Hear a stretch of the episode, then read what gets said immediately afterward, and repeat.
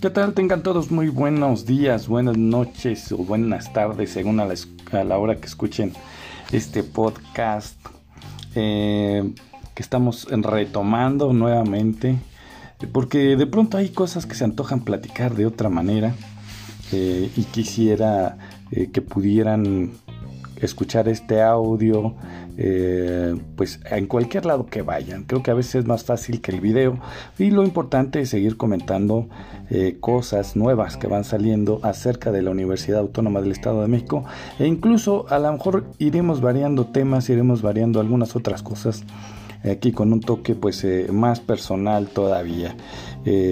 será un podcast de pues opinión y también eh, de reflexión y donde pues les invitaremos también a participar, a que nos dejen sus mensajes eh, a través de diferentes plataformas en donde se estará distribuyendo este podcast. Eh, mi nombre es Augusto López y pues el día de hoy vamos a hablar muy rápidamente, pero pues también con mucha atención, con algo que invita a la reflexión. Se está poniendo de moda lo que es eh, ya conocido como la estafa maestra y cada día van saliendo nuevas piezas. Eh, el día de hoy, que estamos eh, a 25 de noviembre del 2020, pues resulta que mm, la Universidad Autónoma del Estado de México propone a través de Enrique Fitch y Hugo del Pozo, pues el modelo de la estafa maestra para beneficiar a quién? Pues al Partido Revolucionario Institucional, según se está reportando ya en diferentes medios de comunicación, lo reporta pues a través de Animal Político en la nota que se llama Lo que no declaró Emilio Cebadúa ante la Fiscalía General de la República. El negocio con rectores, la estafa maestra. Y otro por ahí había del Universal, en donde se refiere que el dinero que se sacaba a través de ese mecanismo de triangulación y que era pagado a empresas fantasma, que a su vez lo mandaban a los beneficiarios finales, puede ser estimado en miles de millones de pesos, no solo en Cedesol y Sedato, sino en otras dependencias federales como Pemex y otras más, en donde se implementaba este esquema que nació originalmente en el gobierno del Estado de México, cuando Peña Nieto era gobernador y se utilizaba a la Universidad Autónoma del Estado de México para sacar y lavar dinero público a través del mismo mecanismo que después sería replicado a nivel federal. Nada más de ese tamaño está el aporte que hace la Universidad Autónoma del Estado de México y claro, ya salen por ahí decenas de perfiles falsos a tratar de ubicar a estas dos figuras, a estos dos personajes, a Enrique y a Hugo, como eh, a quienes se les debe cargar toda la responsabilidad de la estafa maestra. Pero pues vámonos por partes. Primero yo creo que es muy interesante ver cómo la Universidad Autónoma del Estado de México, que pues ya creo que todos sabemos, eh, qué tan entregada al Partido Revolucionario Institucional eh, nos ha dejado claro que está. desde pues que se ha documentado el reparto de la efectiva de Rubiel, los doctorados a sus eh, más representativos personajes, exgobernadores, eh, declarar como gobernadores cuando visitan la universidad en tiempos de campaña y cosas de ese tipo, pegar publicidad o, propaganda partidista adentro de las instalaciones de la Universidad Autónoma del Estado de México, utilizar a los universitarios para grabar eh, con fines promocionales del candidato a gobernador, eh, como sucedió con Erubiel Ávila. Y pues después esta otra pieza, ¿no? Ya, ya de por sí la estafa maestra iba dejando mucho de qué hablar, pero ahora que se va sabiendo para qué se estaba utilizando ese dinero, hacia dónde iba finalmente, pues resultan eh, o surgen muchas dudas, no sé ustedes, pero por ejemplo, yo digo, pues eh, yo creo que Eduardo Gasca Pliego sabía perfectamente, pues que estos dos muchachos pues en qué andaban, ¿no? O sea, estas cosas no suceden sin consentimiento de los rectores. Ahora que no nos vengan con el cuento de que los rectores fueron víctimas de eh, las circunstancias, porque yo creo que mucho de su lambisconería eh, para quedar bien con el gobernador en turno, pues les orilló a ver como estas propuestas de Hugo y de Enrique, pues como algo que los podía eh, catapultar hacia nuevos horizontes dentro de la política pues estatal e incluso nacional. Así es que todo inicia en este en esta administración de Eduardo Gasca Pliego pero pues curiosamente ahí estaba Jorge Olvera García, era muy cercano, se sabían de estas cosas. De hecho, por ahí hay algunos documentos donde se refiere que se le reportó a Eduardo Gasca que mm, pues eh, dejaron de existir o no se encontraban algunos contratos, bastantes contratos que se firmaron con el Seguro Social eh, y que pues estuvieron también a cargo de Hugo del Pozo Rodríguez. Curiosamente la decisión que toma Eduardo Gasca en esos momentos eh, y donde intervino de alguna manera, me parece que también Jorge Olvera García, eh, y se le reportó al abogado general en turno, tengo entendido, este, pues en lugar de empezar ahí a fiscalizar más a Hugo del Pozo, pues corrieron a la persona que estaba a cargo, o más bien que se atrevió a decir, miren, busqué esto, resulta que no están los contratos originales y me encontré nomás unas copias, ¿qué pasó con, estos contratos? Pues bueno, eh, recibió la regañiza por parte eh, de sus inmediatos superiores y eso es lo que sucedía. O sea, ya se sabía en la universidad de qué pata cojeaba y se decidió seguir este mecanismo.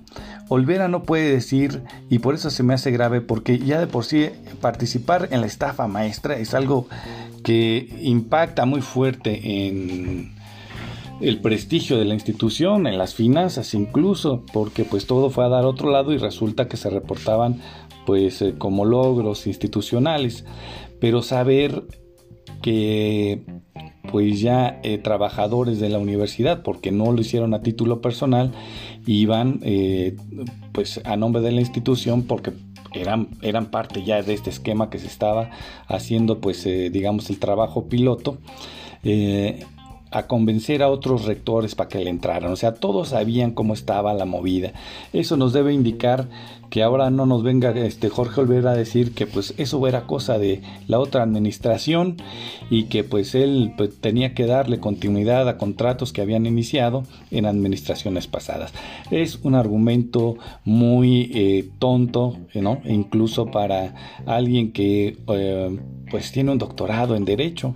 Entonces yo no sé y si lo compró o qué pasó ahí, porque dar un argumentos de ese tipo, pues la verdad que no le ayudan mucho.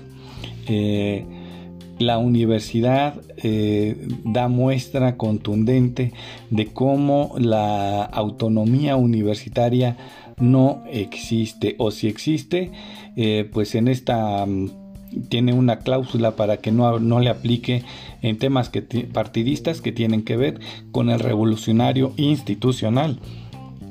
Entonces imagínense ese aporte que hace de proponer el modelo para la estafa maestra, nada más y nada menos. Eh, de ese tamaño están las cosas, lo cual es delicadísimo. Eh, a mí me parece también que pues ahora que andan por ahí bastantes cuentas falsas tratando de pues que la opinión pública crea que todo se le debe a Enrique y a Hugo, pues eh, debemos de estar muy alertas, ser muy conscientes, no dejarnos llevar por ese tipo de pues eh, de estrategias que buscan eh, dejar fuera de la jugada pues a, muchos personajes todavía, ¿no? Podemos mencionar todavía algunos, a Javier González Martínez, al propio Jorge Olvera García, a algunos de ciencias políticas eh, y a otros, incluso a quienes, recordemos que esto es una, fue una red muy grande, eh, pues está el propio Alfredo del Mazo, está también Emilio Chuaifet Chemur, que pues habrá que ver qué sucedió ahí cuando él estaba al frente de la SEP, que tenemos entendido que también hubo algunas cosas ahí. Es decir, personajes que sabían cómo estaban las cosas. Ahorita resulta que nadie sabe nada, ellos nunca fueron, fueron los que venían atrás, los de atrás, este, pues no dicen nada. Eh, Entonces, ¿en qué va a terminar esto? Pues yo creo que por más tiempo que quieran estarse haciendo a un lado, ya con las nuevas declaraciones que hizo Rosario Robles, que pues no le va a apuntar a Peña Nieto, ¿no? Porque dice que es este incorruptible básicamente. Pues desde hace mucho tiempo Rosario ya le apuntaba a los rectores y a las empresas. Así es que tendrán que dar la cara tarde o temprano, eh, pues aquellos que presumían de honestidad, aquellos que se enojaban. Yo recuerdo a Eduardo Gasca Pliego alguna vez que le empezamos a comentar de la corrupción dentro de la Universidad Autónoma del Estado de México, pues bueno, se enfureció muchísimo ahí cuando visitó la Facultad de Ciencias de la Conducta, nada más y nada menos, eh, y exigía que le demostrara que había corrupción en la universidad. Ahora las cosas han cambiado a tal punto que el señor pues ya no da ni la cara, no sé si se asome, pues desde antes del COVID ya estaba muy mm, pues muy escondidito, muy recogidito. Y en el caso de Olvera, pues recordemos que él trató en su momento de, achacarle todo y ese ha sido, me parece que detrás de estos bots que están ahí difundiendo solamente lo que toca a Enrique Fitch y a Hugo del Pozo, pues eh, como tratar de medio curarse en salud. Pero pues a diferencia de Eduardo Gasca, yo le he dicho, eh, y están los documentos, Jorge Olvera firmó varios convenios. Eh, incluso en algún momento está también el video, se leyó un discurso donde él estuvo con el gobernador Erubiel Ávila Villegas, estuvo en compañía de Rosario Robles, en un discurso muy bonito de cómo iban a combatir la pobreza de ese tamaño. Y entonces yo digo, imagínense nada más la calidad de servidores públicos y pues en su momento tendremos que ver si también de personas que todo apunta que sí, sabiendo cómo estaban las cosas, eh, todavía salen con ese tipo de discursos a engañar a la ciudadanía, sabiendo hacia dónde iba a terminar el asunto, porque bueno, ya con estos capacitadores, en el tema de la estafa maestra, Enrique Yugo pues ya se sabía a qué iban. Entonces desde esos momentos yo creo que Jorge Olvera ya sabía a qué le tiraba y ya sabía incluso que era lo que tenía que hacer cuando él llegara. No es de que él llegó pues del extranjero a una rectoría que no conocía y pues de pronto se encontró con convenios y con contratos que dijo, ah, caray, ¿qué, ¿qué, será esto? Y pues dijo, no, pues vamos a seguirle, ¿no? Al fin que todo va bien.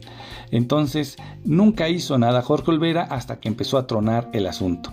Ya además tenemos ahí un supuesto especialista, Javier González Martínez, que tendría que haber revisado las cosas, no lo hizo eh, hasta que truena el, tema. Y entonces se van contra todo contra Hugo del Pozo y Enrique Fitch, pero curiosamente no por todos los temas que les tocaban en la estafa maestra, solamente eligieron por ahí dos asuntillos, principalmente el que tenía que ver con Oaxaca, porque recordemos que ese no pertenece a la estafa maestra, pero que sí eh, hizo que la universidad se tuviera que pagar dinero. De hecho, pues parece que yo, yo me quedé en que estaban por embargar a la universidad. No sé si ya llegarían a un acuerdo con el gobierno de Oaxaca, pero eso fue lo que los obligó. No fue porque tuvieran conciencia de combatir la corrupción.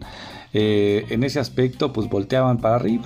Algo similar a lo que eh, pues ha hecho Alfredo Barrera Vaca, quien yo insisto, él podría instruir a Javier a que se documentaran las cosas pero eh, todos ellos actúan como si fueran ajenos a la institución, como si ellos no supieran de qué se trataban las cosas. Y hay que recordar que en el tiempo de Jorge Olvera estuvo eh, Alfredo Barrera Vaca como secretario de docencia. Y si bien podría no estar enterado, de todos los detalles, sí eh, yo creo que se sabía en cierto círculo de qué se trataba el asunto, cómo se estaba operando y pues bueno, no digamos de Javier González Martínez. Entonces resulta pues como una estrategia de pues eh, engañabobos o con esa finalidad de tratar de vernos a todos la cara y decir, no, pues es que eh, todo toda la culpa la tienen estos dos personajes que ya hemos mencionado y la verdad es que no es así. Eh, hay una especie de colusión que incluso parece que poco a poco se va armando este rompecabezas y veremos eh, qué rol tuvo cada quien. Incluso yo creo que lo que está sucediendo a nivel federal va a suceder a nivel eh, de las universidades públicas, donde primero recuerdan que todos se ofendían, todos decían que no era cierto y que incluso exigían que se llegaran hasta las últimas consecuencias y que si había algo que ojalá se castigara y cosas de ese tipo, ¿no? Eh, y eh, pues ahora vemos a Rosario Robles, y vemos a Emilio Cebadúa, ya asumiendo de alguna manera eh, pues eh, que sucedió algo, algo muy delicado, algo para beneficiar a un partido político. Y esto nos tendría que llevar a todos los universitarios eh, quienes forman parte de la comunidad universitaria y quienes eh, somos parte de la universidad por ser egresados de la misma, pues empezar a exigir que se empiecen a fincar responsabilidades a quienes participaron, porque recordemos que la legislación universitaria algo que prohíbe son pues actos proselitistas y si se prohíben actos proselitistas, pues bueno, eh, triangular recursos para beneficiar campañas políticas, yo creo que justifica que ya el propio Consejo Universitario estaría, este, debiera estar tomando eh, pues acciones ahora que viene el próximo Consejo Universitario eh, no sabemos si el viernes o el próximo lunes, pues estos temas tendrían que estarse tocando, no estar actuando, pues ya que las cosas la revientan, ya que se ven totalmente exhibidos en, su, en sus solapadas. Así es que mi reflexión para este primer podcast que estamos lanzando, pues yo creo que nadie de los que participaron eh, puede o, debiera estar haciendo cosas como esta, no tratar de engañar a la opinión pública. Las cosas ya están poniéndose al rojo vivo y no tardan en a empezar a desfilar personajes de la Universidad Autónoma del Estado de, este, del Estado de México. Y más cuando aquí pues se aportaron eh, los capacitadores. Eh, en otras cosas es muy ausente la universidad eh, pero en esto vemos, aquí a lo mejor hasta un rectorado honoris causa les van a dar a estos personajes que capacitaron, que fueron ahí como, pues, digamos, esos vendedores a comisión eh, que van a ver qué pueden conseguir, ¿no? Trabajan este, bajo esquema de ventas, casi casi yo creo que ese era como el estilo, ir a convencer a otros rectores, pues para que pues dieran el sí a este esquema. Y miren nada más el tamaño tan monstruoso que se hizo de desvío jugando con dinero que tendría que ser para combatir la pobreza, que tendría que ser para la educación eh, de pues eh, de, las y los estudiantes de todo un país. Entonces eh, llama mucho la atención el silencio que está permeando dentro de la Universidad Autónoma del Estado de México ante todas estas noticias, estas nuevas cosas que se saben. Alfredo Barrera, pues yo creo que pues, ya no va a hacer nada, solamente dice que pues tendrá que esperar a que resuelva la autoridad. Pero yo creo que hay elementos y me da mucha tristeza que se tengan esos eh, rectores de tan de una mente tan pequeña de pues eh, una sola pared, ¿cómo se le puede llamar? Eh, ya lo he dicho en otros momentos que es un solapador, pero yo creo que aquí ya es más, ¿no? A veces por la omisión en las cosas, pues también se, puede hablar eh, tal vez de cierta complicidad. Y pues me da mucha tristeza que hasta el día de hoy no haya tamaños en rectores eh, que han pasado por ahí, incluso funcionarios que sabiendo de los temas no se han atrevido a declarar cómo estaban las cosas. Sin embargo, ya vienen los días en los que todos van a querer acogerse a estos nuevos beneficios, que también es algo que debe criticarse, ¿no? Este, del criterio de oportunidad o algo así. Porque resulta Mm, oh, resultaría muy extraño que ahora todos quieran estar bajo esa figura declarando cómo estuvo la cosa y pues acusaciones en todas direcciones. Quienes tengan realmente elementos de prueba, pues que se lancen. Yo insisto, las personas, todas esas personas a las que finalmente eh, van a poner bajo la guillotina primero, que son pues los, eh, los trabajadores de bajo nivel, quienes estuvieron como responsables de los convenios, quienes recibieron la instrucción, ellos no tuvieron otra opción más que obedecer, tendrían que estarse adentrando para pues eh, tomar acciones, colaborar con la fiscalía y decir cómo actuaron también eh, pues eh, con los rectores. Pero algo que, nos, que debemos tener claro porque eso es algo que, se ha dicho, ¿no? Eh, como que las universidades fueron sorprendidas casi casi, que fueron obligadas. Entonces yo digo, caray, pero si en otros momentos eh, se han puesto muy, eh, muy salerosos los rectores, recordemos que pues incluso Jorge Olveras organizó una marcha pro México, Alfredo Barrera Vaca este, utilizó los potrobús y demás para llevar a, la defensa de la supuesta autonomía universitaria ante la Cámara de Diputados y en cosas como estas nunca se dijo nada, siempre se guardó silencio. Entonces, eh, yo creo que sí se debe de tener muy claro que los eh, eh, rectores y todos los que intervinieron no fueron, nadie fue sorprendido. Y más cuando, insisto, desde la propia Universidad Autónoma del Estado de México salieron los capacitadores para pues eh, ir a convencer a otras universidades públicas y pues incluso no sé si a medios de comunicación ya sabremos. Em, recuerdo el tema también de estos famosos entregables que fueron ¿cómo se les puede llamar? Pues armados, fabricados prácticamente. Por ahí tenemos un video donde Javier González dice que eso jamás pasó en la Universidad Autónoma del Estado de México. Pues con estas cosas que están saliendo, yo creo que no va a pasar mucho tiempo en que sepamos que muy posiblemente también dentro de la Universidad Autónoma del Estado de México se fabricaron entregables y cosas así. Eh, la posibilidad va encreciendo, pero esperemos los días. Yo creo que el próximo año va a ser ya un año de definición para que se empiecen a hacer visibles imputaciones, eh, si, es, si no es que antes, pero yo creo que ya el otro año seguro que empecemos a ver a desfilar a personajes de la Universidad Autónoma del Estado de México. Y claro, y por supuesto, que en el orden de aparición tendrán que ir por delante primero los de los que estuvieron en el, eh, en el periodo de Eduardo Gasca Pliego, el, tal vez el propio Eduardo Gasca Pliego tendrá que eh, pues ir a la fiscalía a decir lo que tenga que decir, pero pues bueno, Jorge Olvera no se salva, ya por allí les estamos recomendando para todos los que quieran saber cómo está realmente el asunto, eh, hemos publicado una nota que se llama, déjenme ver, aquí la tenía, la pueden buscar en prensa de universitarios activistas del Estado de México, que se llama En la UAM, ¿quién es quién en el presunto desvío y desaparición de recursos públicos? Esa nota es fundamental porque ahí queda muy claro los porcentajes de qué sucedió eh, durante la gestión de Eduardo Gasca Pliego y qué sucedió dentro de la gestión de Jorge Olvera García.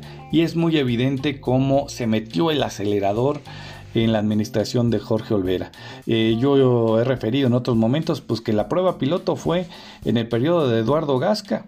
Ya con Olvera le entraron, pero durísimo, incluso se modificaron los esquemas de simulación, de triangulación, eh, y fue, hubo, digamos, como más variedad. Y pues la verdad que deja mucho eh, deja mucho que desear y dejan muchas preguntas sin respuestas todavía. Este tipo de cosas que eh, es así, golpean a la institución, desestabilizan a la institución, pero ellos creen que guardando silencio eh, no va a pasar nada. Como pasaba ya ha pasado siempre en gobiernos donde el revolucionario institucional está a cargo de un estado del país y pues eh, siempre se andaban allí protegiendo. Vemos todavía a Jorge Olvera ahí perdonando a Alfredo del Mazo en tema de derechos humanos. Eh, y cosas muy vergonzosas que hacen ya casi descarado la relación que hay eh, con un partido político por parte de los altos funcionarios. Vamos a ver, eh, y pues a mí me gustaría que hubiera un pronunciamiento por parte del Consejo Universitario, pero dudo mucho que lo haga, porque también tienen una tradición de ser paleros, de ser especialistas en hacer silencio en cosas de estas, en temas de corrupción, en temas de malos manejos de finanzas. Y por el contrario podremos estar viendo una... Mm, una especie de campaña en donde se dice que la o se diga que la universidad pues no es afectada porque nuevamente esa historia eh, quienes actuaron fueron malos servidores públicos pero la verdad eh, o personas eh, que, que actuaron a título personal pero la verdad es que actuaron en horarios laborales, actuaron con, las, eh, con los cargos que tenían puestos, porque de otra manera, pues no los hubieran utilizado. Si Jorge Olveras y Eduardo Gascas y todos los que firmaron eh, hubieran querido firmar convenios sin que fueran parte de la Universidad Autónoma del Estado de México, pues los hubieran mandado al carajo sencillamente, porque lo que se requería era de la institución de las universidades públicas. Entonces, que no nos salgan con el cuento de que este es un asunto casi entre particulares y que la institución no tiene por qué ser involucrada. Al contrario, porque era una institución pública, educativa, fue que se requirió y se hizo, eh, se le vieron estas, digamos, em, bondades para poder eh, eh, armar todo esto que ahora se conoce como la estafa maestra. Pues bien, esto es lo que tenía que decir el día de hoy. Espero estar más en contacto por este medio y que ustedes también estén en contacto por este medio. Les dejo también el número de contacto de WhatsApp para que si nos quieren hacer llegar comentarios o que nos sugieran temas para tocar en este podcast que estamos iniciando, pues podamos eh, hacerlo con muchísimo gusto. Eh, es 722-444-3945. Nos seguimos viendo, en, o más bien nos seguimos escuchando. Cuídense mucho, el COVID en, esta, en este repunte está pero bastante agresivo.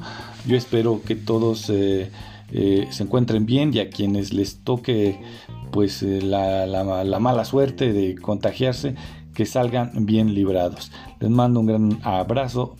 Mi nombre es Augusto López.